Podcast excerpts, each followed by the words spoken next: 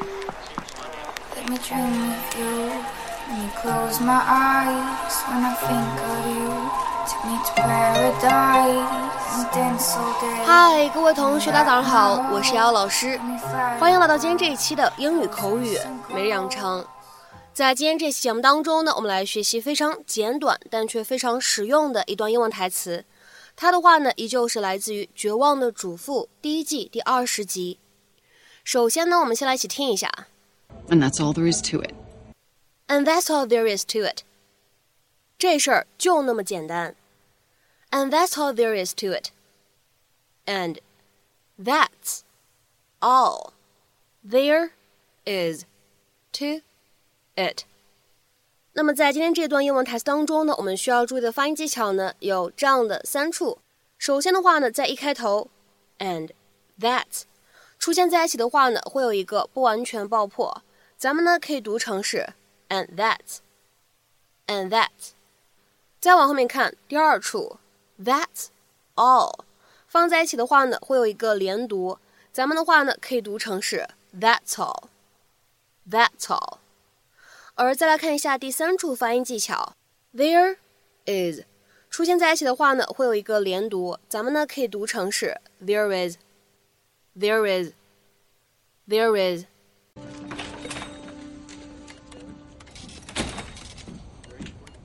Bree, hi. Hi. You left the party so quickly, I didn't have a chance to apologize to you for what Rex did. Oh, George, I'm so sorry he humiliated you in front of all those people. I don't know what got into him. Isn't it obvious? He hates me.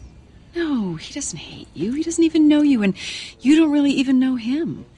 Well, I know this much. He's not going to let us be friends. Well, that's not his choice to make. What if he asks you not to see me anymore? What if he orders you not to? Well, I decide who I need in my life, and I've decided that I need you. And that's all there is to it could make it awfully difficult for you to spend time with me. Well, who says he has to know how I spend my free time? 那么在今天节目当中呢，我们来学习一下这样一个表达。这句话的话呢，会比较长一些，叫做 "That's all there is to it." That's all there is to it. 那么这样一段话呢，它的意思其实相当于 "It's as simple as that." 就那么简单，哎，这样一个意思。我们来看一下词典当中呢有出现这么一段话，各位同学呢一起来看一下：If you say there is nothing to it, there is not much to it, or that's all there is to it, you're emphasizing how simple you think something is. 所以呢，也就是说，在口语当中呢，这样的三个表达：第一个，there's there's nothing to it；第二个，there's there's not much to it；第三个，that's all there is to it。都是类似的表达，他们的意思是，就那么简单，没啥难的。那么有的时候呢，在口语当中，That's all there is to it，还会有一点 end of story 啊这样的意思。这事儿呢就聊到这儿，不必多说。哎，有这样的一种语气在其中。那么下面呢，我们来看一些例句啊。第一个，Once they have tried growing strawberries，they will see there is really nothing to it。一旦他们尝试了种植草莓，他们就会发现没啥难的。Once they have tried growing strawberries, they will see there is really nothing to it. She's going through a difficult time. That's all there is to it. 她目前过得挺难的，就那么简单。She's going through a difficult time. That's all there is to it.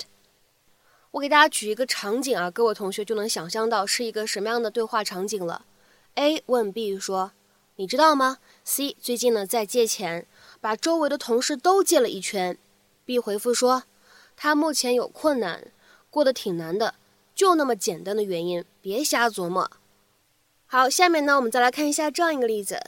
There's really nothing to it once you know how。一旦你掌握了方法，其实一点都不难。There's really nothing to it once you know how。再比如说，呢，我们来看最后一个例子，他的话呢是一段对话。第一个人他说。Monica is moving to London。另外一个人说，Why？接下来的话呢，第一个人回复说，She went there for further study. That's all there is to it. Monica 要搬去伦敦了，为什么？她去那里读书深造，就那么简单。那么在这边的话呢，我们使用这样一个句子，That's all there is to it。就说明啊，并没有什么其他的复杂的，对吧？不好理解的搬家理由就那么简单，就那一个原因，因为他要去伦敦读书深造。Monica is moving to London. Why? She went there for further study. That's all there is to it. 那么在今天节目的末尾呢，请各位同学尝试翻译下面这样一个句子，并留言在文章的留言区。Just plug it in and flip the switch, and that's all there is to it. Just plug it in and flip the switch, and that's all there is to it. 那么这样一段话应该如何去理解和翻译呢？期待各位同学的踊跃发言。我们今天这期节目呢，就先讲到这里，拜拜。